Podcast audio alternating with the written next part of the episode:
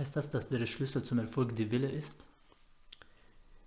Nein, weil der Wille reicht oft nicht zum Erfolg. Stellen Sie sich mal vor, ich hätte keine Finger, aber ich will unbedingt diese Tasse äh, hochheben.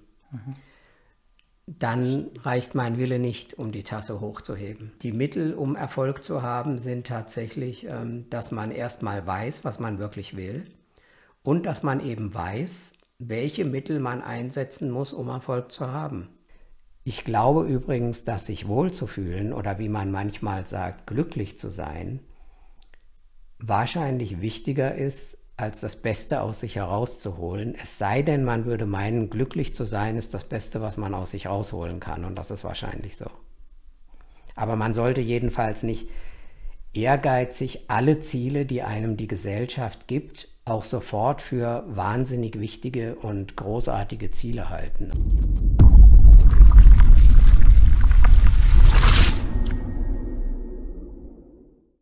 Hallo und herzlich willkommen zu einer nagelneuen Folge von deinem Lieblingspodcast Heroes. Wir sind heute an der Universität Bochum in Bochum zu Gast bei Herrn Chakarat und werden mit ihm über seine Arbeit und seine Überzeugungen sprechen. Dr. Pradip Chakarat lehrt und forscht am Lehrstuhl für Sozialtheorie und Sozialpsychologie an der Fakultät für Sozialwissenschaft der Universität Bochum. Gemeinsam mit Jürgen Straub leitet Herr Chakarat das Heinz-Kilian-Lotte-Köhler Zentrum für Sozial- und Kulturwissenschaftliche Psychologie und historische Anthropologie. Zu seinen Schwerpunkten zählt unter anderem die menschliche Entwicklung im Kulturvergleich. Vielen, vielen lieben Dank, lieber Herr Chakarat, für die Zusage zum Interview und ich freue mich sehr auf den Austausch mit Ihnen. Sehr gerne, ich freue mich auch. Lieber Herr Chakarat, wir haben Sie ja gefragt, was Helden für Sie sind, beziehungsweise welche Eigenschaften haben Helden für Sie, und Sie haben uns folgende Antwort gegeben.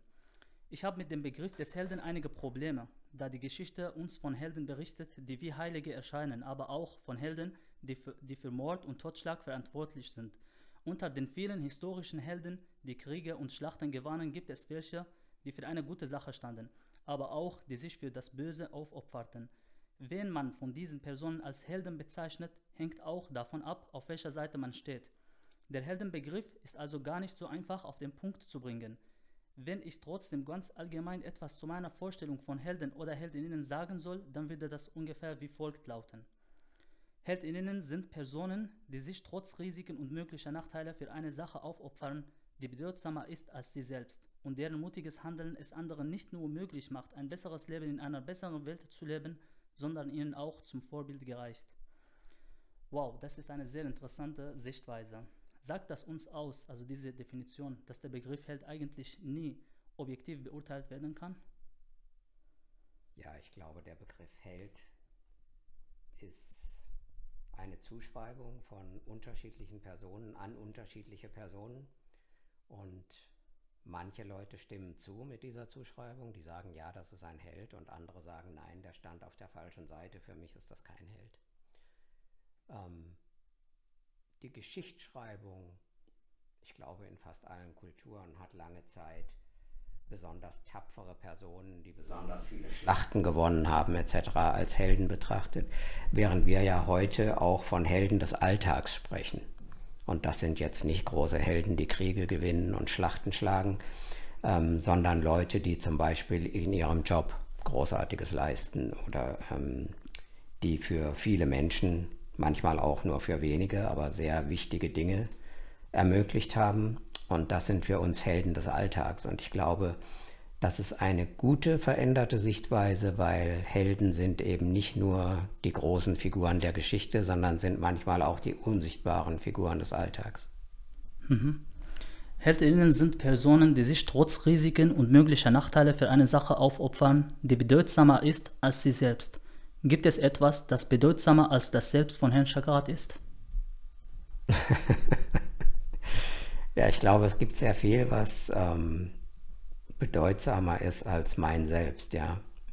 Aber das ist auch, man dreht sich da ein bisschen im Kreis. Also wenn ich zum Beispiel von mir sage, für mich ist irgendetwas größer als ich selbst, dann gehört diese Meinung und diese Einstellung zu mir selbst. Das heißt, eigentlich kommt man da gar nicht raus, egal was ich sage. Es sagt immer etwas über mich selbst aus. Aber was ich ähm, mit, dieser, mit dieser Formulierung sagen wollte, ist, dass Helden normalerweise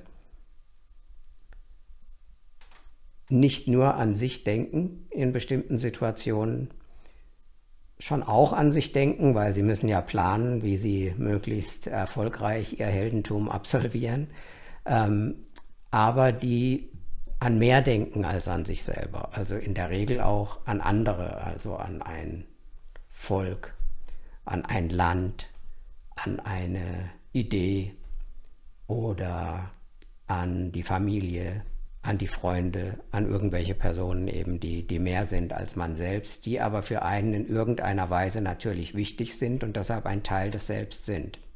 Also deshalb dreht man sich da ein bisschen im Kreis. Man kommt immer wieder bei dem Selbst an. Aber unterschiedliche Personen unterscheiden sich ja unter anderem darin, wie wichtig ihnen andere sind. Und da ist, glaube ich, der Unterschied dann deutlich. Es gibt eben Leute, die sind sich selbst am wichtigsten und dann gibt es Leute, denen sind andere Menschen mindestens genauso wichtig, manchmal wichtiger. Vielleicht ähm, kennt man das aus der Familie. Also man hat manchmal das Gefühl, dass die eigene Familie wichtiger ist als man selbst und man deshalb für die Familie sich engagiert, manchmal auch aufopfert. Und in den Handlungen zeigt sich dann, dass es etwas gibt, was wichtiger ist als man selbst. Gibt es in Ihrem Leben Helden oder anders gefragt, haben Sie Vorbilder bzw. welche Persönlichkeiten inspirieren Sie in Ihrem Leben? Ähm, also Helden würde ich vielleicht gar nicht sagen. Also mir ist sowieso das, ähm, der Begriff des Vorbilds lieber, weil ich glaube, die eigentliche Funktion von Helden ist, dass sie Vorbilder sind. Mhm. Und deshalb brauchen Gesellschaften auch Helden. Was sie da eigentlich brauchen, sind Vorbilder. Ähm, und die gibt es für mich schon auch, ja. Also eines meiner großen Vorbilder ist Mahatma Gandhi zum Beispiel. Ähm, und ein nicht, nicht so sehr ein Vorbild, sondern eher eine, der Stifter einer Idee, ähm, die ich sehr bewundere, ist Siddhartha Gautama Buddha. Und das hat damit zu tun, dass ähm, das buddhistische Denken für mein eigenes Denken, aber auch für meine Lebensführung einige Bedeutung hat. Und da diese Ideen auf eine Figur zurückgehen, von der man gar nicht so viel weiß, wie so oft über religiöse Figuren oder spirituelle Figuren, ähm, würde ich sagen, ist diese gedachte Figur zumindest ähm, eine Figur, die mir sehr sympathisch ist und für mich auch sehr motivierend ist in vielem, was ich denke und tue. Mhm. Mahatma Gandhi ist auch für mich übrigens ein Vorbild. Mhm. Übrigens, im, mhm. es gibt noch so Bereiche wie intellektuelle Bereiche. Und ähm, also nicht, dass ähm, Siddhartha Gautama Buddha und ähm, Mahatma Gandhi nicht auch intellektuelle Figuren waren, aber in meinem eigenen Arbeitsbereich war für mich ein ziemlich großes Vorbild. Ähm, zumindest in der Anregung für mein Denken Ludwig Wittgenstein. Hm. Habe ich von ihm gehört. Danke sehr. Ich kann das auch eigentlich selber googeln, aber ich möchte Sie fragen, was ist für Sie das Interessante an Sozial- und Kulturpsychologie persönlich? Ja. Also zunächst mal ist das Interessante daran für mich die Psychologie, die in beidem steckt, sowohl in der Sozial- wie auch in der Kulturpsychologie. Ähm, Interessant ist das deshalb, weil es nicht nur interessant, sondern auch faszinierend ist, sich Gedanken über etwas zu machen, von dem wir wissen, dass es eine große Rolle spielt für unser menschliches Leben, für unser Miteinander, auch für unser Alleinsein und mit uns selber auskommen, von dem wir aber gar nicht so genau sagen können, was das genau ist. Denn die Psyche mit der sich die Psychologie beschäftigt, ist ein ganz, ganz unscharfer Gegenstand. Jeder von uns fühlt irgendwas, jeder von uns hat Emotionen, jeder von uns hat Regungen, jeder von uns hat ein Bedürfnis, jemand zu sein, sowohl für sich selber wie auch für andere. Und all das hat mit der Psyche zu tun aber dennoch können wir gar nicht so genau sagen, was das ist. Es lässt sich nicht anfassen, es riecht nicht, es schmeckt nicht. Ähm, es ist also anders als zum Beispiel die Physik, die es auch nicht nur mit ertastbaren Dingen zu tun hat, aber eben auch mit ertastbaren Dingen.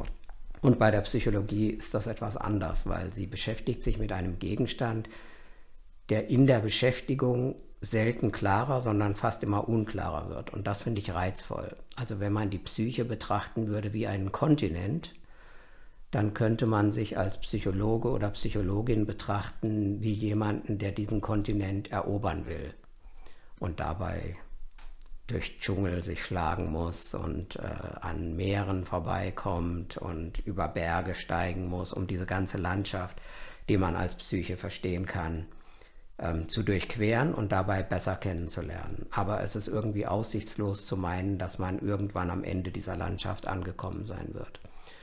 Warum gerade die Sozialpsychologie und die Kulturpsychologie? Das hat ein bisschen auch mit Zufall zu tun, dass ich da reingerutscht bin, in die Sozialpsychologie. Eigentlich habe ich mal in der Entwicklungspsychologie angefangen. Und ähm, als ich nach Bochum gekommen bin, ähm, hatte ich dann plötzlich mehr mit Sozialpsychologie zu tun. Ich finde aber tatsächlich die Sozialpsychologie eigentlich eines der faszinierendsten Gebiete der Psychologie, weil es nämlich genau diesen Zusammenhang zwischen dem Individuum, also dem eigenen Selbst, und etwas, von dem wir vorhin gesagt haben, dass es größer ist als man selbst, nämlich mit dem gesellschaftlichen Selbst oder dem Sozialen zu tun hat. Und die Sozialpsychologie untersucht den Zusammenhang zwischen diesen beiden Elementen, die unser Leben ausmachen. Also man selbst und alles, was um einen herum noch ist und was wir oft als das Soziale bezeichnen. Und das Soziale ist mindestens ein so unscharfer Begriff wie die Psyche. Das heißt, er ist genauso faszinierend. Und wenn man sich mit Kulturpsychologie beschäftigt, was mein eigentliches Arbeitsgebiet ist, dann besteht die Schwierigkeit schon darin, das Kulturelle vom Sozialen zu trennen.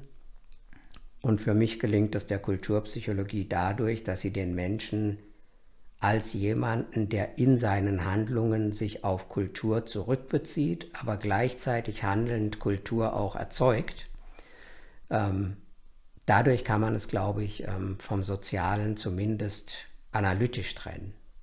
Und das macht das für mich reizvoll. Außerdem ist für mich der Kulturvergleich sehr reizvoll. Ähm, schon als ich in der Entwicklungspsychologie gearbeitet habe, ähm, interessierte ich mich für kulturelle Unterschiede in der Sozialisation von Kindern und die Auswirkungen dieser Unterschiede auf deren psychische Entwicklung, also kognitive, emotionale, soziale und sprachliche Entwicklung. Und ähm, ich finde, dass man durch diesen Kulturvergleich etwas nachdenklicher und vorsichtiger darin wird, allzu schnell universelle Ansichten über die menschliche Psyche zu haben, sondern man wird vorsichtiger. Man sieht, das hängt sehr, sehr stark von Entwicklungskontexten ab, von Kulturen, von Sprachen, von Erziehungsstilen, die die Erziehungspersonen in manchen Kulturen haben, von ihren Erziehungszielen, die sie haben, ähm, von weltanschaulichen Aspekten, die in verschiedenen Kulturen eine Rolle spielen. Also es kommt da sehr, sehr viel an Einflussfaktoren zusammen, was unsere psychische Entwicklung beeinflusst. Und weil mich das sehr interessiert und fasziniert und weil man mit dieser Arbeit auch nicht zu Ende kommt, halte ich mich da ganz gerne auf in der Kulturpsychologie. Zu Ihren Forschungsschwerpunkten zählt auch der Bereich die menschliche Entwicklung. Wie, be wie, betrachten Sie die Weiterentwicklung der Persönlichkeit? Beispielsweise, ich stehe auf dem Standpunkt, dass die Weiterentwicklung der Persönlichkeit eigentlich ein Vollzeitjob der Menschen sein soll. Denn wenn man seine Persönlichkeit weiter entfaltet, an sich arbeitet und immer versucht, besser als gestern zu werden, gelingt es einem auch, das Leben in allen ihren Facetten zu genießen. Denn man fühlt sich gut, weil man etwas leistet, weil man funktioniert. Und wie und wenn wir davon ausgehen, dass die Persönlichkeitsentwicklung ein sehr wichtiger Bereich für unser Leben ist, gleichzeitig ist auch Familie und Arbeit auch sehr wichtig. Wie kriegt man das alles unter einem Hut? Hm, das ist eine große Frage. Eigentlich müsste man da jeden Einzelnen fragen, der das jeden Tag schafft. Und ich glaube, die, die meisten Menschen schaffen nicht alles unter einen Hut, Hut zu bekommen. Das schafft wahrscheinlich niemand aber ähm, wir bekommen vieles unter einen Hut und manche von uns mehr und manche weniger. Diese Arbeit an einem selber, glaube ich, wird ein bisschen überschätzt. Also ich glaube, Entwicklung haben wir nur begrenzt in der Hand.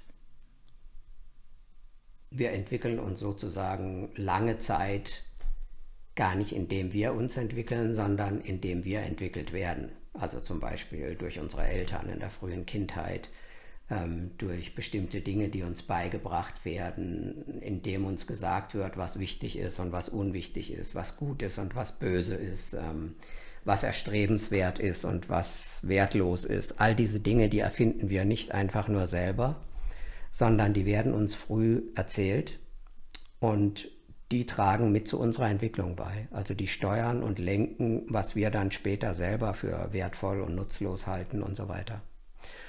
Ähm, ab einem gewissen Punkt, und der setzt bei manchen früher, bei anderen später ein, da fangen wir dann an, unser Schicksal selber in die Hand zu nehmen. Jedenfalls zu meinen, dass wir das können. Und ähm, das ist, glaube ich, das, worauf Ihre Frage ähm, abzielt. Was können wir dann eigentlich tun, um das Beste aus uns rauszuholen? Und das, glaube ich, ist schwer zu beantworten, weil wir gar nicht wissen, was das Beste ist, was in uns steckt, sondern wir können uns sozusagen nur ausprobieren. Wir können also ausprobieren, kann ich eigentlich ein guter Tennisspieler werden? Oder kann ich eine gute Philosophin werden? Oder kann ich eine gute Opernsängerin werden? Oder kann ich ein guter 100-Meter-Läufer werden? Oder irgendwie so etwas. Und das probieren wir aus. Und ich glaube, es ist gut, dass wir Leute dazu motivieren, diese Dinge auch wirklich auszuprobieren, anstatt sich für eine Sache sehr, sehr schnell zu entscheiden. Und dann mal zu gucken, was man besonders gut kann.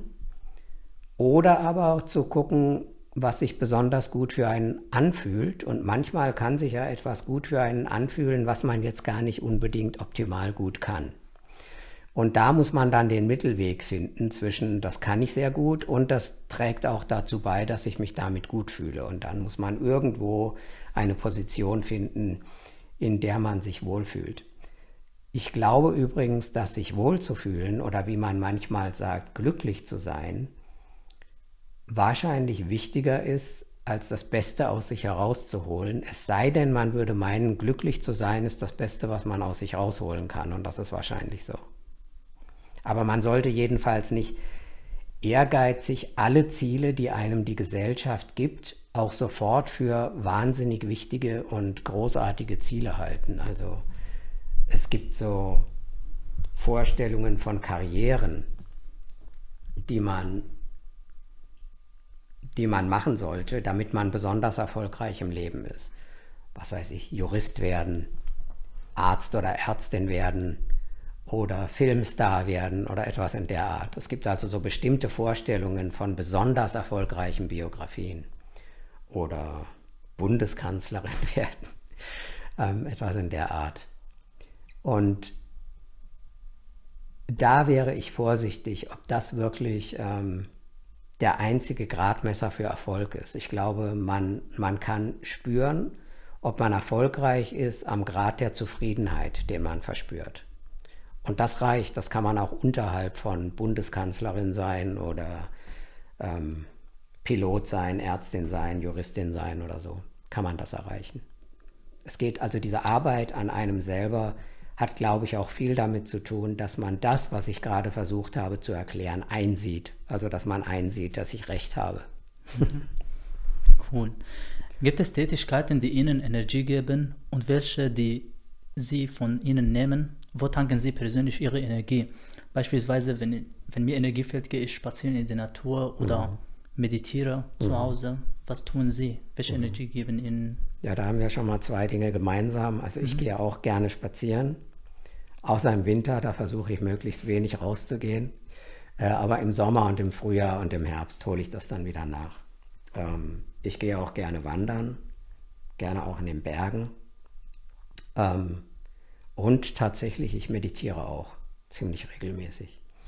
Ähm, das hat mit dem zu tun, was ich vorhin gesagt habe, dass die buddhistische Lebensführung für mich ziemlich wichtig ist für meine eigene Lebensführung.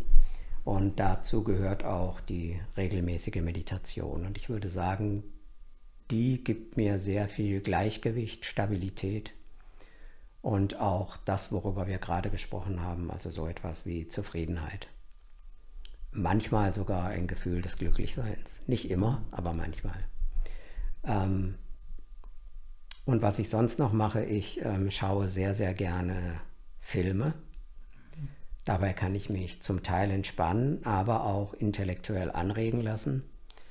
Ähm, und ich gehe sehr, sehr gerne in Museen. Und außerdem auch noch gerne ins Theater. Aber ich glaube, das war auch schon eine ziemlich vollständige Aufzählung. cool. Und gibt es Tätigkeiten, die von Ihnen Energie nehmen, wenn Sie es tun? Die von mir Energie nehmen? Genau.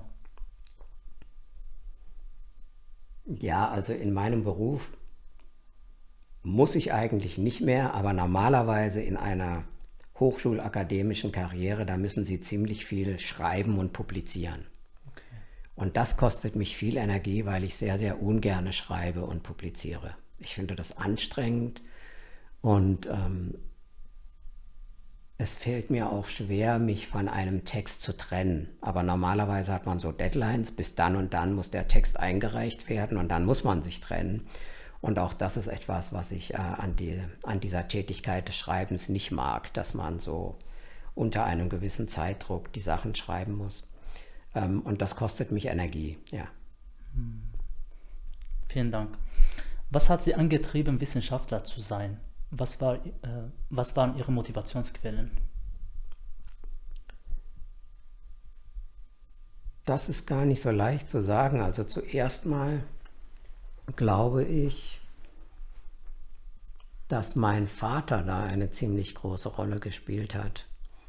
Mein Vater war ein Mann, der hat nur fünf Jahre Schulbildung gehabt in Indien und musste dann sehr, sehr schnell in der Landwirtschaft arbeiten, in der Landwirtschaft unserer Familie und ähm, hat dann keine größere Schulbildung gehabt. Aber er hat sich immer gewünscht, dass er mehr Zeit gehabt hätte, in die Schule zu gehen. Und ähm,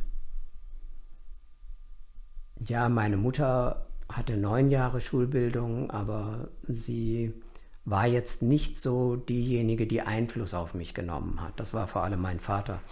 Und mein Vater wollte, glaube ich, wie so viele Eltern, sich ein bisschen in mir verwirklichen. Das heißt, er wollte, dass ich das machen kann, was er nicht machen konnte aus biografischen Gründen. Dazu muss man sagen, mein Vater mit seiner geringen Schulbildung ist einer der intelligentesten Menschen gewesen, die mir je begegnet sind. Also ich war immer verblüfft. Erstens über seinen Wissensdurst, zweitens, wie schnell er Informationen verarbeitet hat und verschiedene Informationen in einen Zusammenhang bringen konnte. Außerdem hatte er keine Angst, einen Fernseher auseinanderzubauen, obwohl ihm nie jemand gezeigt hat, wie das geht und den Fernseher dann auch wieder zusammenzusetzen. Und auch das fand ich bewundernswert, also weil ich bin eine technische Niete. Also hm. wenn ich einen, ich glaube, ich würde es nicht mal schaffen, einen Fernseher auseinanderzubauen, geschweige denn äh, zusammenzusetzen. Ähm, und mein Vater hat diesen Wissensdurst gehabt, also Dinge zu verstehen, ob es ein Fernseher ist oder Politik zu verstehen oder zu verstehen, warum Menschen, manche Menschen so böse zu ihm sind und andere so nett zu ihm sind. Über solche Dinge hat er auch mit mir geredet, schon als ich ein Kind war. Und ähm, er hat in mir, glaube ich, einen Wissensdurst ähm, stimuliert. Und sein Ziel und auch das Ziel meiner Mutter war, dass ich irgendwann mal Medizin studieren würde. Das war, glaube ich, auch einer der wichtigsten Gründe, warum sie mich nach Deutschland bringen wollten oder in den Westen. Eigentlich wollten sie erst nach in die USA, aber das hat nicht geklappt und dann sind sie nach Deutschland. Aber ihre Idee war, dass ich Mediziner werde und dann irgendwann nach Indien gehe und alle Menschen, die krank sind, gesund mache. Wow. Ähm, das heißt, es ging ihnen weniger um eine um eine intellektuelle Wissensgier, sondern um eine Fähigkeit, die es möglich macht, anderen Menschen ähm, zu helfen. Das war ihnen, glaube ich, wichtiger als Wissensgier. Und Medizin ist ja ein ziemlich praktischer ähm, Beruf. Und sie waren, glaube ich, sehr, sehr enttäuscht, als ich ihnen nach dem Abitur gesagt habe, dass ich ähm, lieber Philosophie und Geschichte studieren will. Und sie waren tatsächlich sehr enttäuscht, aber ähm, das Schöne an meinen Eltern war, sie haben mir auch nie irgendwelche Hindernisse in den Weg gestellt, sondern sie haben eben gemeint, okay, wenn er meint, damit fühlt er sich glücklicher, was ja vorhin unser Thema war, dann soll er das eben machen und sie haben mich auch darin unterstützt. Ähm, warum ich Philosophie ausgerechnet studieren wollte, hat damit zu tun, dass ich ähm, vor meinem Abitur besonders viel Gefallen an bestimmten literarischen Texten gefunden habe und wir über diese literarischen Texte auch in einem größeren Zusammenhang nachdachten, mit so Fragen wie, warum schreiben Menschen eigentlich, warum schreiben sie über diese Geschichten, warum lesen wir so gerne Geschichten, anstatt irgendwas Vernünftiges zu tun. Mhm. Also warum hört es nie auf, unser Interesse zu lesen und äh, die Erzählungen von anderen Menschen zu lesen, auch Erzählungen von Menschen aus ganz anderen Welten und Zusammenhängen? Warum fasziniert uns das? Und das hat mich ähm, so, als ich 17, 18 war, glaube ich, sehr an die Fragen gebracht, was Menschen überhaupt sind, also was der Mensch ist. Und ich habe gemeint, das kann mir die Medizin nicht so gut beantworten wie die Philosophie, obwohl ich von Philosophie nicht so viel wusste, aber das war eine stereotypische Annahme, die ich hatte. Also wollte ich unbedingt Philosophie studieren und ich dachte, eine gute Ergänzung ist Geschichte, da lerne ich etwas über Menschen in verschiedenen Zeiten, also eine gute Art, recht viel über den Menschen zu lernen, ist die Kombination Philosophie und Geschichte. Und dann habe ich angefangen zu studieren und ich weiß noch, der erste Tag, als ich an die Universität gegangen bin, war für mich ein berauschend wunderbarer Tag. Und das hat auch viel damit zu tun, dass meine Eltern die erste Person aus ihrer größeren Familie an eine Universität geschickt haben. Und für sie war das ein ganz besonderer Tag. Und deshalb war es auch für mich einer. Und ich habe mir irgendwelche wunderbaren Märchenwelten erwartet durch ein Studium und die Universität. Die Universität war für mich fast so eine Art Palast, den ich betreten würde. Und ich kann sagen, das alles hat sich sehr, sehr schnell zerschlagen. Also mir wurde sehr, sehr klar, das ist so eine Traumwelt, die ich hatte, ähm, die auch mein Vater wohl hatte von einer Universität und von Wissen und wie viel man wissen kann und wie, wie einen dieses Wissen immer großartiger und stärker macht. Und all das habe ich während meinem Studium und dann auch in meiner Berufstätigkeit erlebt, ist eine Fantasie. Ich halte es immer noch für eine schöne Fantasie, die aber für mich in der Universität nicht erfüllt worden ist. Ähm, und das hat damit zu tun, dass das Leben einfach größer ist als Universität und universitäres Wissen. Und man braucht eine Zeit lang diese Weisheit zu erlangen in der Universität. Also ich glaube, vielen, die in der Universität arbeiten, ähm, erschließt sich das auch mit der Zeit, in der sie da arbeiten, dass akademisches Wissen nicht alles Wissen ist und vielleicht nicht einmal das größte Wissen. Es ist ein besonderes Wissen, auch ein faszinierendes Wissen und auch die Art und Weise, wie man sich dieses Wissen aneignet, hat etwas Faszinierendes. Aber es gibt eben vieles andere an Wissen, das man sich ganz anders aneignet und um das man sich manchmal auch gar nicht so bemühen muss, das einem zustößt, das auch seine Faszination hat und über das man auch anders nachdenken kann und vielleicht auch anders nachdenken muss als auf akademische Weisen. Und ähm, wenn man das verstanden hat, dann kann man akademische Ausbildung besser als einen Teil davon einordnen und dann auch wieder zu schätzen lernen. Aber diese Zickzackwege des Nachdenkens über Wissen und welches Wissen mich interessiert und so, das ist, glaube ich, der eigentliche Gewinn, mhm. den ich durch mein Interesse an Wissen erlangt habe. Dass ich dann in die Wissenschaft auch beruflich nach meinem Studium eingestiegen bin, hat weniger mit mir zu tun. Also ich wollte ursprünglich nicht in die Wissenschaft, sondern ich wollte Romane schreiben mhm. und literarisch tätig sein. Ähm, aber mir wurde irgendwie immer eine Stelle angeboten und da ich kein Geld hatte, habe ich gedacht, na gut, dann mache ich das eben. Und ähm, meine erste Stelle war in der Philosophie, dann eine in der Psychologie, dann habe ich in der Psychologie promoviert, obwohl ich das gar nicht studiert habe. Und ähm, dann wurde mir da eine Stelle angeboten und dann wurde mir an verschiedenen Stellen, an verschiedenen Universitäten Stellen angeboten. Und ich bin da immer hingegangen, wo mir eine Stelle angeboten wurde. Manchmal habe ich auch eine abgelehnt. Ich war auch zwischendurch mal arbeitslos und bin dann hm, gereist, durch die Welt gereist. Ähm, ja, also es ist nicht so, dass ich so der typische Karrierewissenschaftler bin, sondern ich bin immer jemand gewesen, der der das gemacht hat, hauptsächlich weil es mir eine relative Sicherheit gegeben hat, obwohl es an der Universität kaum Sicherheit gibt, wenn sie nicht auf eine Professur kommen. Aber ich hatte das Glück, dass die Leute immer das Gefühl hatten, sie können mich irgendwie gebrauchen und dann mir einen mhm. Job gegeben haben. Aber ich habe mich wirklich nie um Jobs bemüht, also auch nie um eine wissenschaftliche Karriere wirklich bemüht. Mhm. Sondern ich würde sagen, dass es hat mehr mit anderen zu tun als mit mir. Schon auch mit mir, aber ich würde sagen, mehr mit anderen. Welche Schwierigkeiten haben Sie in Ihrem Leben begegnet und was hat Ihnen geholfen, trotz der Schwierigkeiten Ihre Ziele zu verfolgen? Hm. Schwierigkeiten. Das ist schwer zu sagen. Also das ist, ähm, zumal es ja auch kleinere und größere Schwierigkeiten gibt. Ich glaube, die größeren Schwierigkeiten, die hatte ich wie fast, ja, sowohl die größeren wie auch die kleineren Schwierigkeiten die mir zuerst einfallen, die hatte ich, wie glaube ich, die meisten Menschen in Momenten, in denen ich das Gefühl hatte, dass ich nicht die Anerkennung bekomme, die ich verdiene.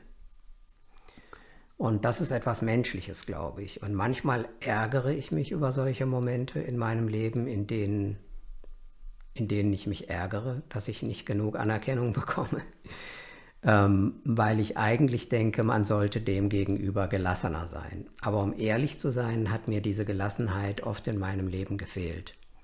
Und manchmal fühlte ich mich auch durch mangelnde Anerkennung verletzt. Ähm, vor allem in Momenten, in denen ich gemerkt habe, dass andere Personen versuchten, die Anerkennung, die mir zusteht, sich selbst zu holen. Das heißt, so zu tun, als würde alles, was ich geleistet habe, eigentlich von Ihnen geleistet worden sein. Und ich denke jetzt nicht nur an berufliches, sondern auch an den Privatbereich, also zum Beispiel ähm, an Beziehungen, die ich zu anderen Menschen hatte, an Freundschaften, ähm, auch an enge Beziehungen, die man im Leben hat, ähm, in denen man das Gefühl hat, dass man benutzt wird von anderen Personen und dafür aber nicht wirklich geschätzt wird. Das heißt, ähm, dass man zwar irgendetwas für diese Menschen tut, aber sie dann irgendwie so tun, als sei das nie passiert und das hätte mit mir gar nichts zu tun und so. Und das ist, glaube ich, keine persönliche Erfahrung, sondern eine menschliche Erfahrung. Ich glaube, dass wir aufgrund dieser Erfahrung immer in der Gefahr stehen, uns gegenseitig auch zu verletzen. Denn es ist durchaus denkbar, dass ich auch jemand war in Beziehungen, der nicht anerkannt hat, was andere für mich eigentlich getan haben. Und dass das für sie verletzend war. Das heißt, Sie fragen ja jetzt gerade mich, was es an solchen Schwierigkeiten gab, aber ich glaube, dass ich auch der Auslöser für solche Schwierigkeiten für andere Menschen wahrscheinlich manchmal gewesen bin. Und das ist nicht so, dass ich nicht darüber nachdenke, aber selbst wenn man darüber nachdenkt und versucht, so etwas zu vermeiden, kann es trotzdem passieren, weil man andere Menschen nie ganz durchschaut, ihre Erwartungen nie genau kennt, nicht genau weiß, was sie sich von mir erwarten und ob ich das überhaupt befriedigen kann und ob ich es gerade befriedige und solche Dinge. Also in, in diesem ganz allgemeinen Sinne würde ich sagen, da sind Schwierigkeiten. Wenn Sie mich fragen, wie habe ich die bewältigt? Dann würde ich sagen, indem ich, also wenn ich sie bewältigt habe, indem ich zu der Gelassenheit zurückgefunden habe, von der ich glaube, dass man sie haben sollte. Und dazu hat mir zum Beispiel dieses Ernstnehmen von buddhistischen Orientierungen geholfen. Ähm, natürlich auch über meditative Praktiken wieder zur Ruhe und Gelassenheit zu finden, wenn ich mich aufgeregt habe über irgendetwas oder über etwas geärgert habe. Oder aber indem ich meine Energien dann auf andere Dinge gelegt habe. Also zum Beispiel, dass ich, was ich vorhin erwähnt habe, etwas gelesen habe oder ins Theater gegangen bin oder Filme geschaut habe oder ins Museum gegangen bin und ähm, meinen Geist mit anderen Dingen beschäftigt habe als dieser Sache, die für mich ein Problem geworden war. Und damit konnte ich mich dann geistig wieder anderen Dingen widmen, als an diesem, an dieser ärgerlichen Schwierigkeit hängen zu bleiben. Mhm. Vielen Dank. Äh, gefällt Ihnen die Lehre mehr oder die Forschung? Wenn eins, was gefällt Ihnen daran mehr? Und wenn beides, welchen Gefallen finden Sie in beiden Tätigkeiten? Also Lehren ist für mich an dem Job, den ich habe, eigentlich das Liebste, was ich tue. Aber ich kann Lehren von Forschen nicht so ganz trennen. Mhm.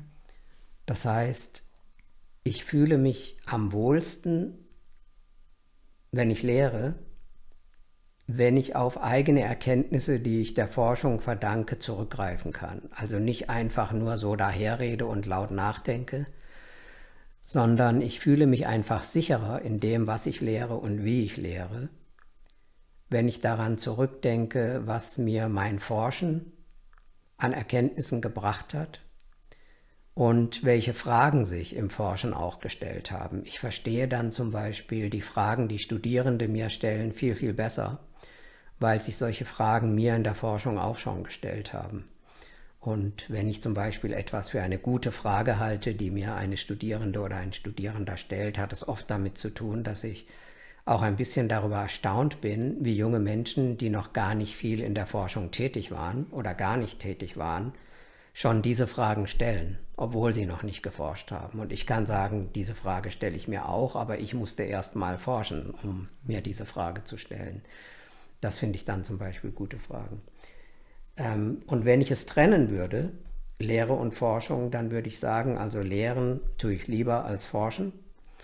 Und ähm, Forschen tue ich dann gerne, wenn ich es nicht unter Zeitdruck tun muss. Also wenn ich zum Beispiel meine Forschungsergebnisse nicht bis dann und dann irgendwo eingereicht haben muss, sondern wenn ich Zeit dafür habe und dann sagen kann, jetzt bin ich eigentlich ganz zufrieden oder wie Sozialwissenschaftler sagen würden, jetzt sind die Daten gesättigt und jetzt kann ich mich von ihnen verabschieden. Ähm, dann macht mir Forschung auch Spaß. Aber das ist, glaube ich, auch einer der Gründe, warum mir Forschung in der Universität begrenzt Spaß macht, weil sie dort fast immer unter Zeitdruck passiert. Mhm. Was wünschen Sie sich für die Zukunft der Wissenschaft? Was wünsche ich mir? Genau. Was wünsche ich mir für die Zukunft der Wissenschaft? Der Wissenschaft im Allgemeinen oder der Sozialwissenschaft? Beides. Beides. Mhm. Oh je. Das ist eine äh, Frage, ja. Also ich selber bin, würde ich sagen, also ich habe eine sehr ambivalente Beziehung zu Wissenschaft. Und das hat damit zu tun, dass ich Wissenschaft als eine Idee nach wie vor großartig finde und immer noch so großartig wie am ersten Tag, als ich eine Universität betreten habe und diese Fantasie von Wissenschaft als dem großartigsten Unternehmen, das Menschen jemals angestrengt haben, also als ich dieser Fantasie erlegen bin. Und ein Grund, warum diese Fantasie mehr und mehr wie eine Seifenblase kaputt gegangen ist, hat mit dem Wissenschaftsbetrieb zu tun. Das heißt, die Art und Weise, wie Wissenschaft verwaltet wird, wie sie organisiert ist, wie sie immer noch dazu neigt, sich abzuschirmen von anderen Bereichen der Gesellschaft, ähm, beziehungsweise sich dann nur oder sich oft nur dann der Gesellschaft wieder zuzuwenden, wenn es für sie einen eigenen Nutzen hat.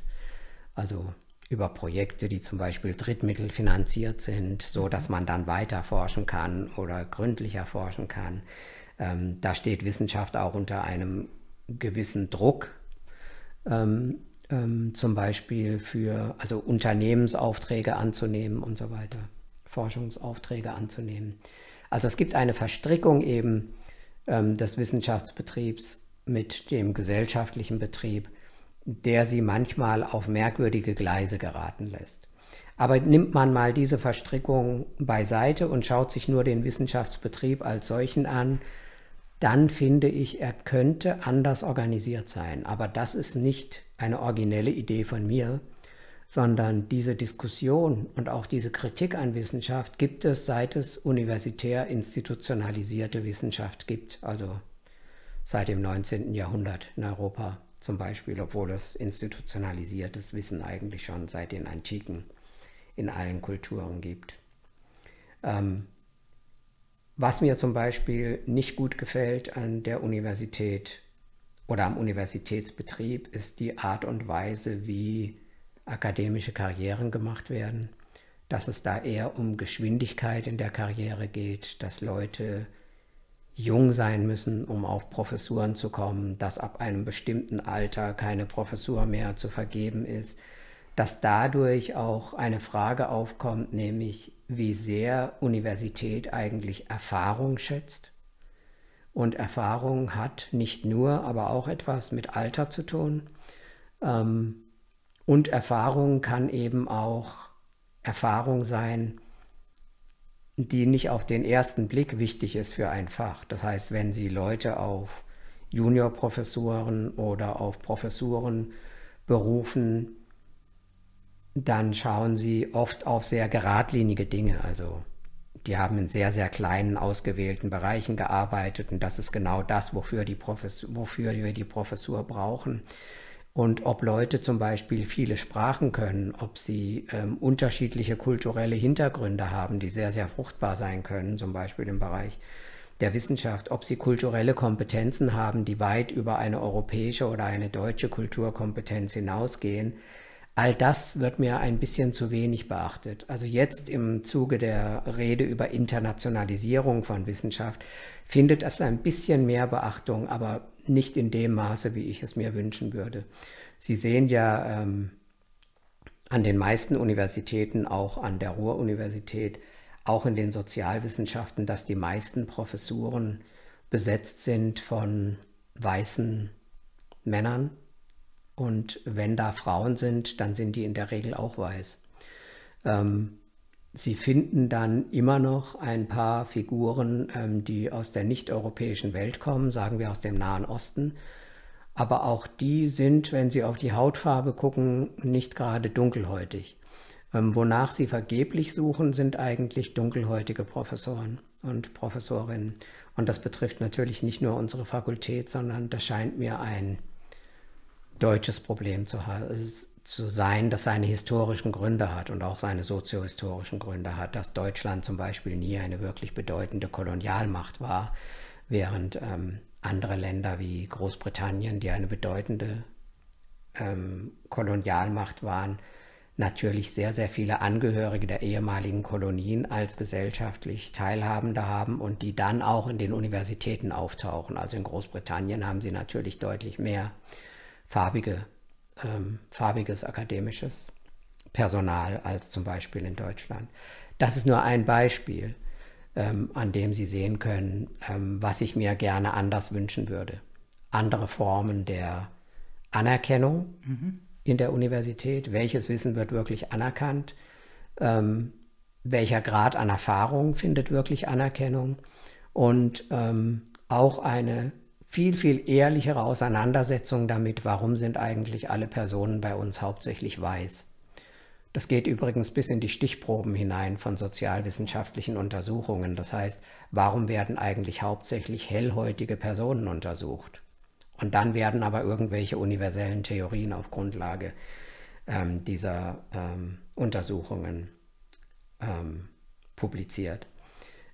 Und also bis in die Stichproben hinein, welche Leute untersucht man, welche Fragestellungen untersucht man und so, ist der Ethnozentrismus für mich seit dem Beginn der modernen Wissenschaft in die Wiege der Wissenschaft gelegt. Und ich würde mir sehr wünschen für die Zukunft der Wissenschaft, dass sich daran etwas ändert.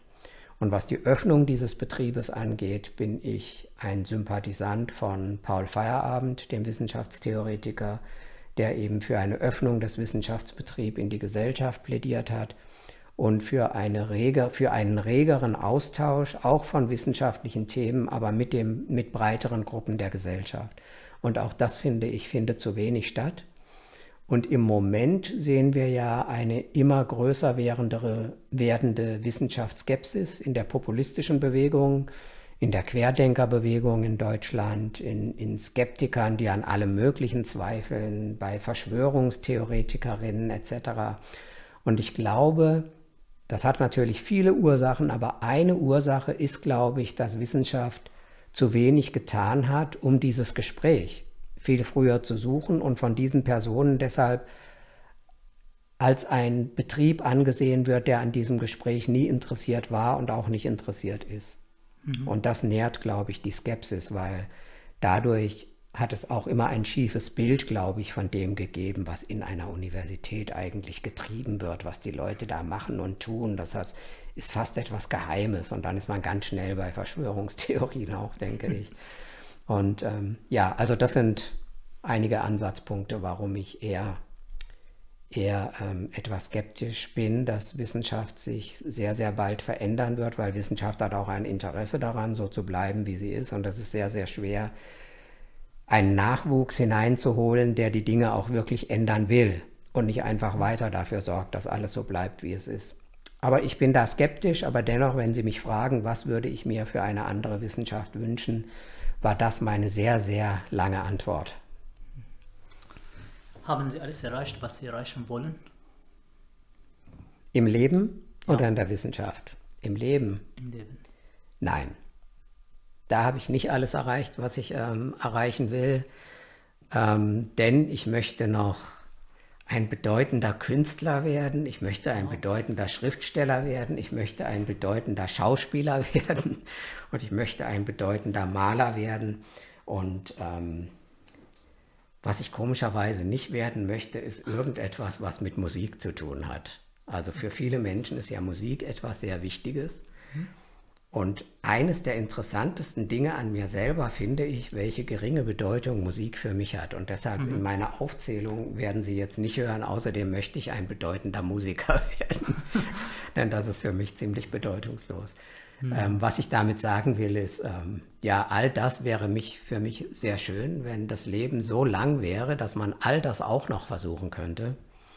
Aber ich habe Ihnen ja vorhin gesagt, dass ich Wissenschaftler geworden bin, hat gar nicht so viel mit mir zu tun, sondern mir wurden Stellen angeboten und ich habe die dann angenommen, auch aus Faulheit und Trägheit, weil ich mich um nichts anderes kümmern wollte. Ähm, aber ich glaube, ich würde auch gerne noch bestimmte Dinge in Angriff nehmen, die ich eigentlich werden möchte.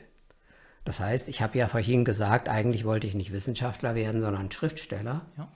Und das würde ich eigentlich gerne immer noch versuchen, ja. Also das wäre etwas, was ich gerne noch erreichen würde, wenn ich irgendwann mal die Zeit finde, mhm. während ich mich an Texten quäle, die wieder zu irgendeiner Deadline eingereicht werden müssen. Wenn ich das mal hinter mir habe, dann glaube ich, werde ich das wirklich noch versuchen. Was für ein Gefühl haben Sie, wenn Sie einmal zurückschauen und Ihren Lebensweg betrachten? Dann finde ich den erstaunlich. Also ich bin, ich bin ähm, in einer Lehmhütte in Südindien aufgewachsen. In einer Lehmhütte, in der es weder Strom noch fließendes Wasser gab. Und meine Verwandtschaft, die arbeitete hauptsächlich auf dem Feld, auf Reisfeldern und auf Zuckerrohrfeldern. Und das war harte Arbeit und wir Kinder mussten auch schon recht früh ähm, auf dem Feld mitarbeiten, allerdings sobald man laufen konnte. Und ähm, die Kinder, die mussten auch in meiner Familie mitlaufen, vor allem die Mädchen, ähm, um Wasser zu holen, das oft Kilometer weit weg war, damit man den Wasserbedarf für den Tag hat. Und ähm, wir hatten auch sehr, sehr wenig zu essen. Also das heißt, ähm, aus meiner Biografie kenne ich auch Hunger. Und dass mein 16-jähriger Vater, also als er 16 war, jedenfalls, da gab es mich noch nicht, aber als er 16 war, irgendwann dieses Leben nicht lebenswert fand und sagte, es muss ein besseres Leben geben und das wird ihm nur möglich sein, wenn er aus diesem ganzen Kontext verschwindet und dann beschlossen hat, zu verschwinden und es auf langen Wegen, die ich jetzt nicht beschreiben werde, nach Deutschland geschafft hat, mit seiner Frau und seinem einzigen Kind, nämlich mir. Und dann sich seinen Traum verwirklicht hat, dass dieses Kind äh, eine akademische Karriere machen kann. Ähm, das alles finde ich erstaunlich und nicht selbstverständlich. Vor allem, weil dieses Kind ja gar nicht an einer akademischen Karriere interessiert war, sondern es war zwar wissensdurstig und hat deshalb irgendwann mal Philosophie zu studieren begonnen, aber es war nicht wirklich interessiert an einer akademischen Karriere. Und wenn ich überlege, ähm, dass auch die mir in einem bescheidenen Maße möglich war, dann finde ich das nur erstaunlich, also wie sich ähm, dieser Weg ergeben hat und wie ich aus einer Welt, die heute noch ganz anders ist als diese Welt, in der ich heute hauptsächlich lebe, ähm, also wie diese Linie möglich war, diese Lebenslinie, die mich von da, von dieser Lehmhütte hierher geführt hat. Das ist auch etwas, was ich eigentlich immer präsent habe. Also dass es diese, über, diese Nicht-Selbstverständlichkeit meines Lebensweges, für die ich einerseits dankbar bin, sehr vielen anderen Personen, inklusive meinen Eltern natürlich, und ähm, die ich aber selber auch eines der interessantesten Themen finde, mit denen ich mich mit in meinem Leben beschäftige. Mhm. Gibt es eine Sache, die Sie bis jetzt nicht getan haben, würden es aber sehr gerne tun? Was wäre das und warum tun Sie es bis jetzt nicht? Also was ich sehr, sehr gern tun würde, ist einen Roman schreiben. Ähm, und warum ich es bisher nicht getan habe, das hat, glaube ich, also ein bisschen damit zu tun, dass ich immer wieder, wenn ich die Motivation verspüre, damit anzufangen, mich frage, wozu eigentlich? Und mir dann keine so richtige Antwort geben kann. Das ist aber ein prinzipielles Problem an mir. Also ich frage mich eigentlich immer, wozu man das eigentlich macht und ob man nicht was ganz anderes tun könnte. Und dann plötzlich interessiert mich etwas anderes wieder mehr. Und ich glaube, hm, ich glaube, dass mal ähm, einer meiner akademischen Lehrer, ähm, der mir gesagt hat, mir fehlt der Wille zur Karriere, dass der ziemlich recht hatte. Ähm, das heißt, ich lasse mich so irgendwie gleiten und dann mache ich mal dies, dann mache ich mal das und ähm, dann, weil zum Beispiel wissenschaftliche Texte schreiben mich so anstrengt. Manchen fällt es ja total leicht und die lieben das auch, aber mir nicht. Mir fällt es nicht leicht und ich liebe es auch nicht. Ähm, das nimmt mir so viel Zeit und wie ich vorhin gesagt habe, auch Energie, dass ich dann nicht plötzlich mich hinsetzen kann und jetzt schreibe ich den Roman zwischendurch. Das heißt, ich muss mal eine Zeit finden, in der ich einfach frei bin von all diesen Dingen. Und dann glaube ich, könnte ich mich dazu motivieren, das zu tun. Also es fehlte mir an Zeit, an Motivation, an Rahmenbedingungen. Und das ist, glaube ich, die Antwort, warum ich es nicht getan habe. Aber immer wieder auch, dass mich leider diese Frage überfällt, wozu macht man das eigentlich? Also warum ist das wichtig? Also könnte ich in derselben Zeit nicht irgendwelchen Menschen, Menschen etwas zu essen bringen oder so. Und das immer wieder. Und das ist eine Frage, die sich viele Menschen stellen. Aber leider bin ich aus dieser naiven jugendlichen Phase nie aufgetaucht. Das heißt, ich bewege mich immer noch darin, dass ich mich frage, wozu das alles. Das ist sehr interessant, denn ich habe auch ein, ein, einige Zuschauerfragen bzw. Studentenfragen gesammelt an Sie. Aha. Es geht ja auch um Motivation und Prokrastination. Und äh, wir haben eine Frage von Sarah. Sie ist auch äh, ihre, Student, äh, ihre Studentin. Ähm, wenn einem beim Lernen die Motivation fällt, man ist sozusagen geblockt und kommt nicht mehr weiter, was wäre die Lösung? Tja, das kommt darauf an, wie stark die Blockade ist. Also wenn es ums Lernen geht, ist es immer ganz gut, das nicht zu erzwingen. Also mein Tipp ist ja, das zu tun, was ich auch tue. Also ins Theater gehen, ins Museum gehen, okay. ähm, etwas ganz, ganz anderes lesen oder einen Film schauen oder eine Serie schauen.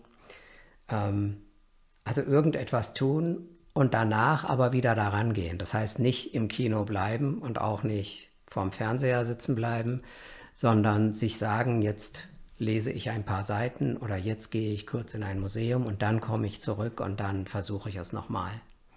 Oder ähm, wenn Leute musikaffiner sind als ich, dann können sie natürlich auch ein bisschen Musik hören mhm. und dann ähm, das wieder versuchen. Das heißt, ich würde es nie erzwingen, sondern ich würde meinen Geist erholen, entspannen und dann da wieder rangehen. Cool. Und ich glaube, man sollte wirklich ähm, Dinge lernen, die, die man lernen möchte. Mhm. Das heißt, man sollte sehr, sehr früh sich überlegen, auch, was man eigentlich studiert. Und ob das ein Thema ist, über das ich auch gerne mich mit Lernen mehr informiere, weil ich mache die Erfahrung in Gesprächen mit Studierenden, dass sie sich zum Beispiel für Sozialwissenschaft entschieden haben und dann merken, das ist gar nicht so das, was ihnen liegt, aber jetzt haben sie angefangen und dann quälen sie sich damit weiter. Mhm. Und ich würde dazu raten, dass man den Mut hat, das früh genug abzubrechen und was anderes zu suchen, bei dem man dann auch merken wird, da macht mir auch Lernen mehr Spaß und das fällt mir leichter. Mhm. Sie haben von Deadlines gesprochen, wegen Abgaben. Mhm. Es gibt auch viele Studenten, die sich mit Prokrastination äh, kämpfen sollen. Mhm. Äh, wie gehen Sie persönlich mit Prokrastination um? Passiert das bei Ihnen oder machen Sie das immer? Das gibt Zeit? es bei mir auch. Ähm, das hat auch damit zu tun, dass ich relativ viele unterschiedliche Dinge zu tun habe. Also Sie haben ja vorhin erwähnt, dass ich auch ähm, mit Jürgen Straub zusammen das KKC, also das Kilian Köhler Zentrum leite. Und ähm, ich ähm, bin auch noch als Vizepräsident der Gesellschaft für Kulturpsychologie tätig. Ich sitze in Editorial Boards von Zeitschriften. Ähm, ich bin auch Mitherausgeber von Zeitschriften. Das heißt, sehr, sehr vieles, was ich tue, hat auch mit Wissenschaftsorganisation zu tun und nicht nur mit Forschung und mit Lehre. Und so geht es natürlich vielen Kollegen und Kolleginnen in der Wissenschaft auch. Und während denen oder vielen von denen es leichter fällt, als mir alles irgendwie gut zu jonglieren und auszubalancieren, habe ich damit manchmal Probleme. Das heißt, ich weiß, eigentlich müsste ich für dieses Journal noch die und die Gutachten schreiben, aber gleichzeitig muss ich irgendwie noch die Vorlesung für nächste Woche vorbereiten oder ich muss noch einen Text schreiben, der muss bis zum 30. Mai eingereicht werden. Und da merke ich dann, dass ich bestimmte Dinge einfach aufschiebe und nicht versuche, alles gleichzeitig irgendwie zu schaffen. Und manches lasse ich dann so lange liegen, bis in meiner Mail dann, in meiner Mailbox Mails ankommen, wo bleibt denn der Artikel oder wo bleibt Ihr Gutachten und so. Und dann mache ich diese Mails auch, weil ich sehe, wer der Absender ist und ich mir schon vorstellen kann, worum es geht, dann mache ich manchmal diese Mails nicht auf. Also ein typischer Fall von Prokrastination. Und lasse die mal eine Weile liegen. Das kann ich niemandem empfehlen. Das ist nur eine ehrliche Antwort darauf, dass ich dieses Problem auch habe. Ja? Mhm.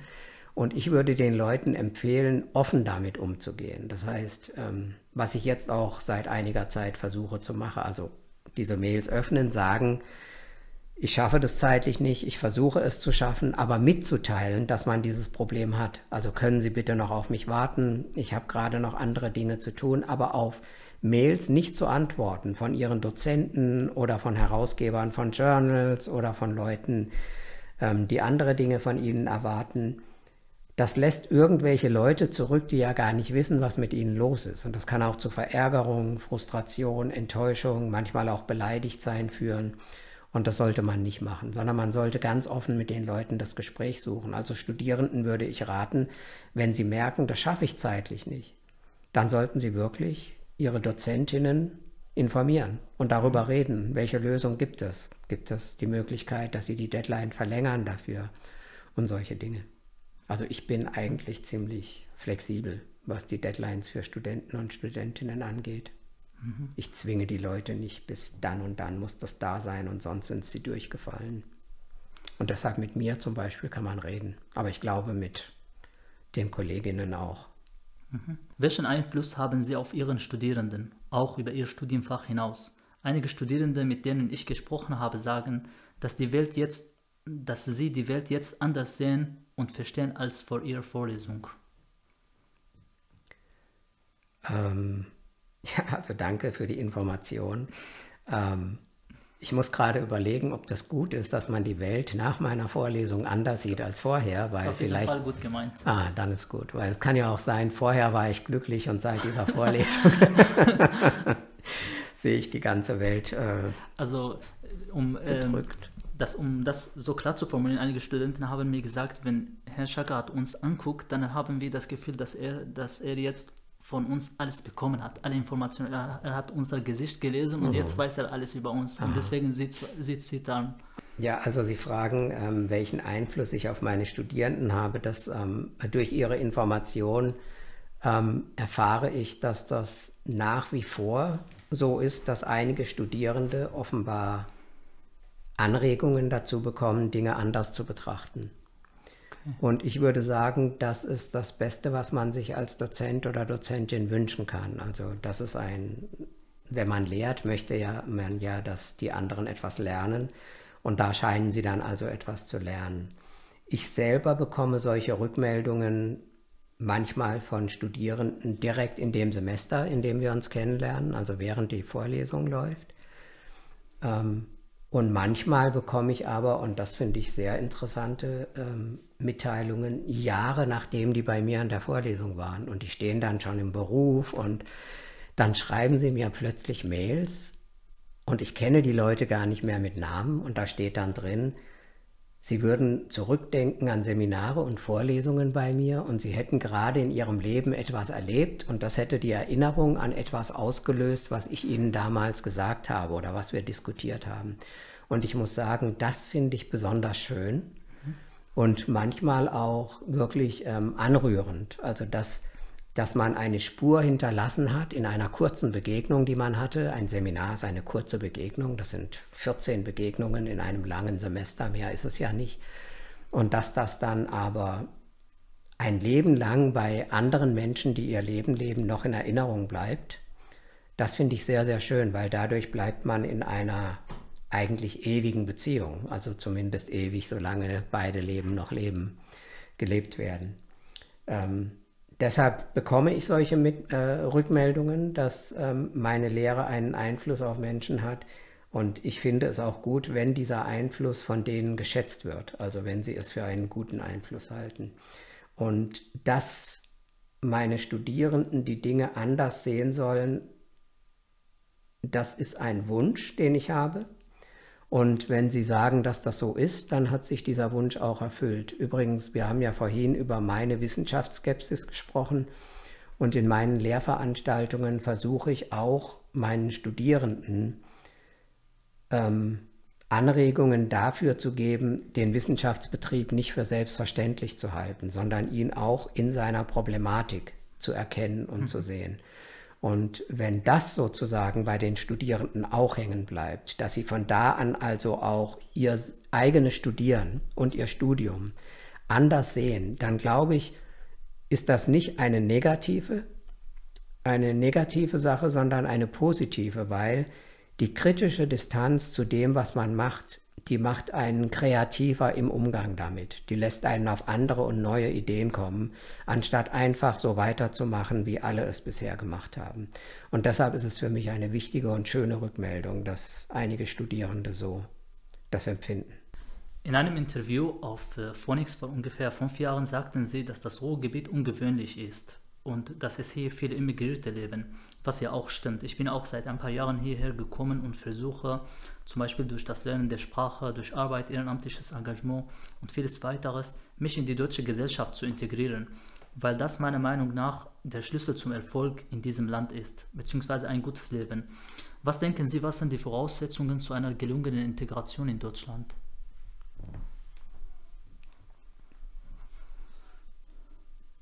Ja, eine gelungene Integration. Das hat eigentlich mit vielen Dingen zu tun, die wir besprochen haben. Also wir haben ja vorhin gesprochen, dass, dass es immer die Perspektiven von verschiedenen Seiten auf ein und dasselbe gibt und dass diese Sichtweisen sich aber sehr unterscheiden können. Und während Sie selber meinen, dass Sie alles getan haben, um sich gut zu integrieren, können andere meinen, dass Sie noch nicht genug getan haben. Das heißt, das liegt nicht nur an Ihnen, ob Sie meinen, dass Sie sich ähm, gelungen integriert haben, sondern es muss auch anerkannt werden, Okay. dass sie sich gut integriert haben. Ähm, um Ihnen ein Beispiel zu nennen von mir selber. Ähm, ich habe den indischen Pass. Wenn ich in einem ICE fahre und der Bundesgrenzschutz läuft dadurch, dann kann ich ziemlich sicher sein, dass ich kontrolliert werde. Und das, obwohl es ja kein Racial Profiling gibt bzw. geben darf. Ja. Aber dennoch, sobald ich zwei Beamte des Bundesgrenzschutzes ähm, oder sonstiger Polizeieinheiten ähm, durch den Zug kommen sehe, dann fange ich schon an, nach meinem Pass zu suchen, weil ich mit statistischer Erfahrung sagen kann, die werden dich gleich bitten, dich auszuweisen. Jetzt frage ich mich dann immer, warum genau passiert das eigentlich? Und es gibt nur einen Grund und das ist meine Hautfarbe. Denn die müssen mit mir nur zwei, drei Sätze sprechen und dann wissen sie, der spricht fließend Deutsch. Der ist also wahrscheinlich nicht erst seit zwei Wochen hier und wahrscheinlich auch erst nicht seit zwei Jahren. Das heißt, der Eigen, es gibt etwas, was ich gar nicht machen kann, um mich so zu integrieren, dass mein Pass nicht mehr kontrolliert wird. Und das ist nur ein kleines Beispiel, um zu illustrieren, worum es mir geht. Das heißt, ich halte mich eigentlich für ziemlich gut integriert, aber in solchen Momenten frage ich mich, ob das eigentlich stimmt, dass ich gut integriert bin. Und Sie sehen, das hat mit mir dann gar nicht so viel zu tun. Ja. Ja. Und gelungene Integration ist sowieso immer eine, eine merkwürdige Zuschreibung. Denn wo müssen Sie eigentlich gut integriert sein, um akzeptiert zu werden? Nehmen Sie an, Sie kommen aus Syrien nach Deutschland. Und dann entscheiden Sie sich, boah, die Skinheads, die finde ich wirklich klasse. Und jetzt möchte ich Skinhead werden. Denn eine Möglichkeit, in Deutschland einer Gruppe anzugehören, ist, schließ dich Skinheads an. Und zwar nicht irgendwelchen, sondern zum Beispiel rechtsextremistischen Skinheads. Sind sie dann integriert in der deutschen Gesellschaft oder nicht? Jetzt kann man ja sagen, ja, Skinheads sind ja nicht integriert in der deutschen Gesellschaft, aber irgendwie schon auch, weil sie sind ein Teil dieser Gesellschaft. Wer ist nicht Teil der Gesellschaft? Das sind die, von denen man erwartet, dass sie sich integrieren. Und Sie dürfen mir glauben, von Skinheads wird viel, viel seltener erwartet, dass sie sich gefäll gefälligst in die Gesellschaft integrieren. Erwartet wird das von Fremden, die erst in die deutsche Gesellschaft kommen. Und da kann man sich auch fragen, warum eigentlich wird es von uns so sehr erwartet und nicht von irgendwelchen Splittergruppen, die schon ihr ganzes Leben in Deutschland gelebt haben und hier auch geboren wurden, sondern es wird immer erwartet von Personen, die eben angeblich aus einer ganz anderen Kultur kommen und die sich jetzt hier integrieren müssen. Das ist erstmal die Grundproblematik. Was muss man jetzt tun, damit man sich gelungen integriert? Das können Sie eben nicht alleine entscheiden, sondern da gibt es so Richtlinien, sogar in der Politik. Sie müssen erstmal die Sprache sprechen. Das müssen Sie tun. Das ist übrigens nicht selbstverständlich. Denken Sie an die USA. Also Sie müssen nicht da gibt es zwar sehr, sehr viele Politiker, die meinen, man muss auch dort Englisch lernen, um integriert zu sein, aber es leben in den USA viele Menschen, die Englisch nur sehr bruchstückhaft sprechen. Wenn Sie in New York oder in San Francisco in Chinatown gehen, da gibt es alte Chinesen, die nur Chinesisch sprechen und kaum Englisch sprechen, die aber amerikanische Staatsbürger sind. Und dasselbe gibt es unter Latinos. Ähm, aber in Deutschland zum Beispiel besteht schon dieser Anspruch, dass man zumindest Deutsch lernt. Und ich würde sagen, das ist auch ein guter Anspruch, mhm. weil es ist ziemlich schwierig in Deutschland, ähm, wenn man gar kein Deutsch kann, als integriert zu gelten. Aber danach wird es schon sehr, sehr schwierig. Ich glaube, es geht eher darum, dass sie zeigen, mhm. dass sie in dieser Gesellschaft selbstständig so erfolgreich sein möchten, dass sie für die Gesellschaft nicht eine Belastung sind, sondern eine Stütze. Und ich glaube, das meint gelungen integriert sein. Das heißt, sie tragen etwas dazu bei, dass diese Gesellschaft aufblüht bzw. weiter blühen kann. ohne ein Hindernis für die Gesellschaft zu sein, eine Belastung, ein Problem zu sein, das auch noch Geld kostet vielleicht.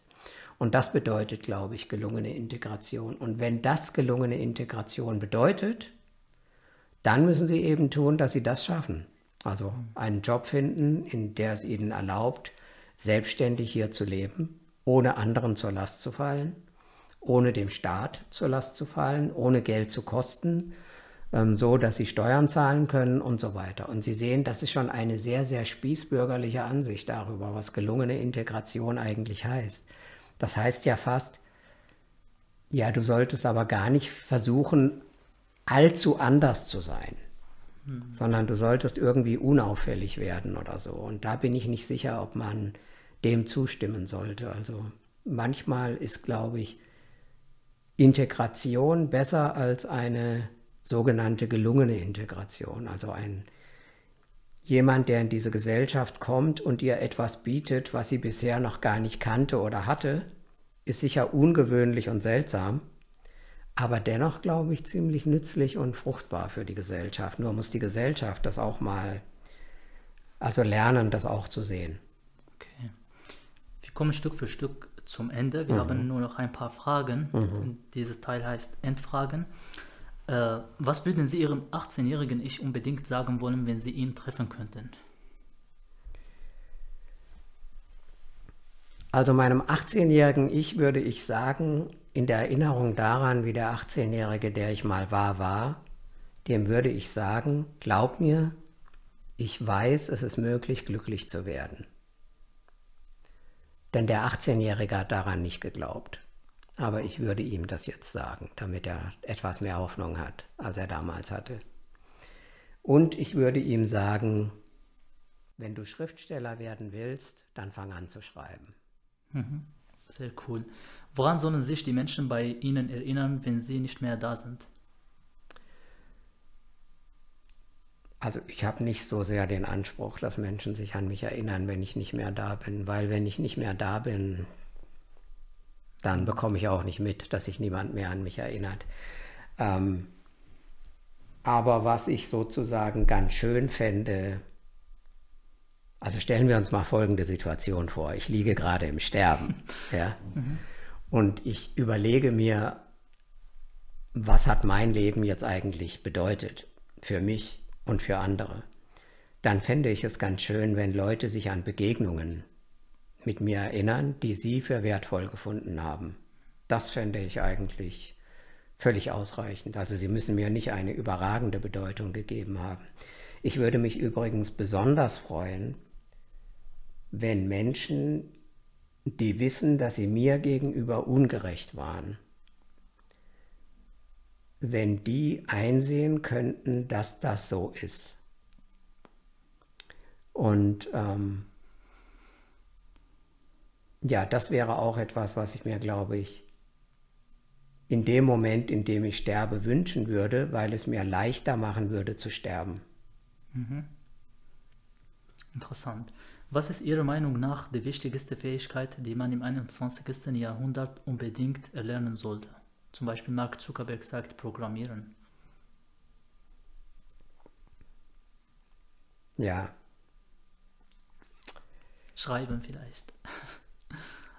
Nein, ich glaube, die wichtigste Fähigkeit ist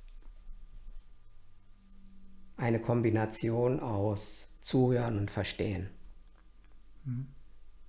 Das scheint mir am wichtigsten zu sein, vor allem weil das scheint mir so selbstverständlich, dass das sehr, sehr wesentlich ist für unser Zusammenleben und Weiterleben und auch miteinander auskommen. Und ähm, ich glaube, es ist gleichzeitig auch ähm, sehr, sehr unterentwickelt. Das heißt, die Menschen wollen gar nicht mehr zuhören, sondern die wollen hauptsächlich gehört werden. Deshalb schreien auch inzwischen so viele Menschen, weil sie meinen, dann besser gehört zu werden oder weil sie meinen, schreien zu müssen, um gehört zu werden. Und mit Verstehen meine ich nicht hören, sondern wirklich, dass man die Fähigkeit hat, die Mühe aufzubringen, andere Positionen, auch Positionen, die man für merkwürdig, für dumm, für feindlich hält, überhaupt erstmal zu verstehen Und das kann man, glaube ich, erst nur, wenn man zuhört. Deshalb diese Kombination aus Zuhören und Verstehen wird nicht nur für das 21. Jahrhundert, sondern für alle Zeit, in der Menschen noch irgendetwas zu sagen haben, sehr bestimmend sein. Was war das beste Buch, das Sie jemals in Ihrem Leben gehört bzw. gelesen haben? Das ist nicht leicht. Ähm, aber ich kann sagen, es gibt ein einziges Buch, das ich mehr als einmal gelesen habe und mehr als zweimal gelesen habe. Und das ist Der alte Mann und das Meer von Ernest Hemingway. Und das ist ähm, bis heute noch eines meiner Lieblingsbücher. Ähm, es gibt aber andere Bücher, die ich auch mag, aber das sind jetzt nicht Romane und so. Zum Beispiel ähm, mhm. mag ich eigentlich so ziemlich alles, was ähm, Gandhi geschrieben hat. Und ähm, ich mag auch die buddhistischen Lehrreden und einige klassische buddhistische Texte. Ähm, die gehören mit zum Besten jedenfalls und zum Wichtigsten, was ich gelesen habe. Und dann ähm, gibt es einen, also einer der großartigsten Autoren, die ich übrigens auch, den ich auch noch hätte nennen können, als sie mich fragten, ähm, wen ich bewundere. Mhm. Dazu gehört auch Georg Büchner, der leider ein sehr, sehr kurzes Leben gelebt hat aber ähm, dessen wenige literarischen Texte ich einfach umwerfend finde. Ähm, und alles, was er geschrieben hat, äh, finde ich hoch, hoch eindrücklich. Und ähm, da ich vorhin Ludwig Wittgenstein ähm, genannt habe, ich finde zwar ihn auch biografisch sehr interessant und in Teilen auch vorbildlich für mich, ähm, aber die Texte, die er geschrieben hat, vor allem die, die er in seinem späteren philosophischen Werk geschrieben hat, die sind für mich auch sehr wichtig geworden für meine eigene intellektuelle Entwicklung. Deshalb würde ich nicht sagen, das sind so die schönsten Texte, die Wittgensteinischen Texte, die ich gelesen habe, aber auch mit die wichtigsten. Und dann gibt es noch zwei Dichter, die ich ähm, sehr zu schätzen weiß. Das eine ist Rainer Maria Rilke mhm. und ähm, das andere ist die amerikanische Poetin Emily Dickinson. Was ist für Sie Erfolg und was ist der Schlüssel dazu? Also Erfolg ist das zu erreichen, was man erreichen wollte. Das ist Erfolg. Und ähm, also da gehört einiges dazu. Zum Beispiel, wenn ich jetzt zu dieser Tasse hier greifen will und ich habe das erfolgreich geschafft, dann ist das Erfolg. Ähm, wenn ich unbedingt eine Professur erreichen will und ich schaffe das auch, dann ist das natürlich auch ein Erfolg. Aber beides ist der Struktur nach ähnlich. Heißt das, dass der Schlüssel zum Erfolg die Wille ist? Nein, weil der Wille reicht oft nicht zum Erfolg. Stellen Sie sich mal vor, ich hätte keine Finger, aber ich will unbedingt diese Tasse äh, hochheben. Mhm. Dann reicht mein Wille nicht, um die Tasse hochzuheben. Es mhm. kommen andere Dinge dazu. Ähm, auch wenn sie auf eine Professur kommen. Ja? Also niemand erreicht eine Professur einfach alleine, weil ja andere darüber entscheiden, ob sie die Professur bekommen. Das heißt, sie müssen irgendwie ganz, ganz andere Skills haben, andere zu überzeugen oder ein Beziehungsnetzwerk sich aufzubauen, das es leichter macht, an eine Professur zu kommen. Und all solche Dinge. Also glauben Sie nicht, dass man nur hochintelligent sein muss, um eine Professur zu bekommen. Da bedarf es schon anderer Dinge auch. Mhm. Und genauso, um Erfolg in der Politik zu haben zum Beispiel. Da reicht es nicht einfach, Kanzler oder Präsident werden zu wollen, sondern da mhm. braucht es sehr viele Beziehungen und Eigenschaften, die man manchmal auch gar nicht haben möchte, weil das keine schönen Eigenschaften sind. Aber ähm, die Mittel, um Erfolg zu haben, sind tatsächlich, ähm, dass man erstmal weiß, was man wirklich will und dass man eben weiß, welche Mittel man einsetzen muss, um Erfolg zu haben. Und das kann man schon rauskriegen, auch in der Politik. Und ich würde sagen, mit meinem stereotypischen Bild von der Politik, man muss manchmal auch bereit sein, skrupellos zu sein in der Politik. Oder ähm, nicht allen Menschen gegenüber gleichermaßen Respekt zu zeigen. Das muss, glaube ich, das muss man einsehen in der Politik. Man kann nicht mhm. allen Menschen gegenüber den gleichen Respekt zeigen, wenn man da selber Karriere machen will. Und das kann man also lernen, man kann herauskriegen und dann kann man Erfolg haben. Ja, also wenn man die Mittel kennt, die zum Erfolg führen, dann können die auch zum Erfolg führen. Und auch wenn man die Fähigkeiten hat, die man da mitbringen muss. Aber das ist alles eine sehr abstrakte Antwort. Also wenn jemand mich jetzt fragen würde, was muss ich tun, um eine akademische Karriere zu machen, könnte ich ihm das an dem Beispiel wahrscheinlich besser erklären, als wenn er mich fragt, was muss ich tun, um ein erfolgreicher Pianist zu werden. Da könnte ich wahrscheinlich nicht so viel sagen. Mhm. Was ist der Schlüssel zu einem glücklichen und erfüllten Leben? Da glaube ich, ist es wirklich, also das hängt davon ab, was man für Ziele im Leben hat. Mhm.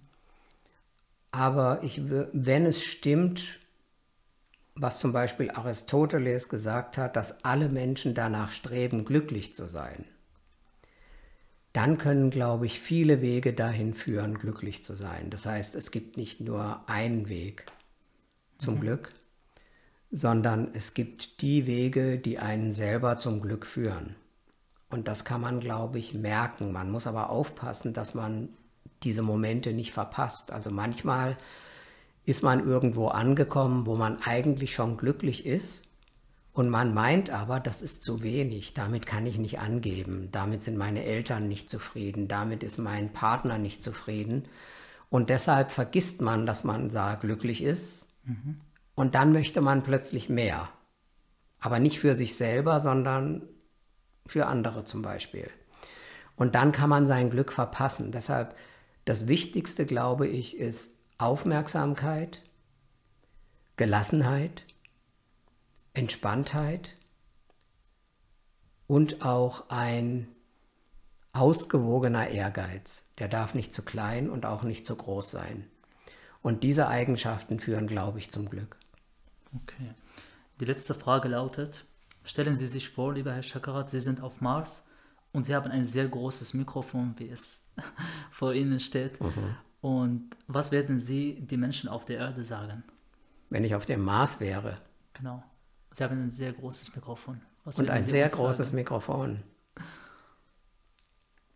Also ich würde Ihnen sagen, damit jedenfalls die, die es nicht wissen, zu hören kriegen, ihr seid an einem wunderbaren Ort. Vielen, vielen lieben Dank, lieber Herr Schakarat, für das Interview. Und wir bedanken uns auch bei euch, liebe Zuschauerinnen und Zuschauer. Äh, und wir sehen uns in einer neuen Folge mit einem neuen Gast und einer neuen inspirierenden Persönlichkeit und Geschichte. Ciao. Ciao. Wunderbar.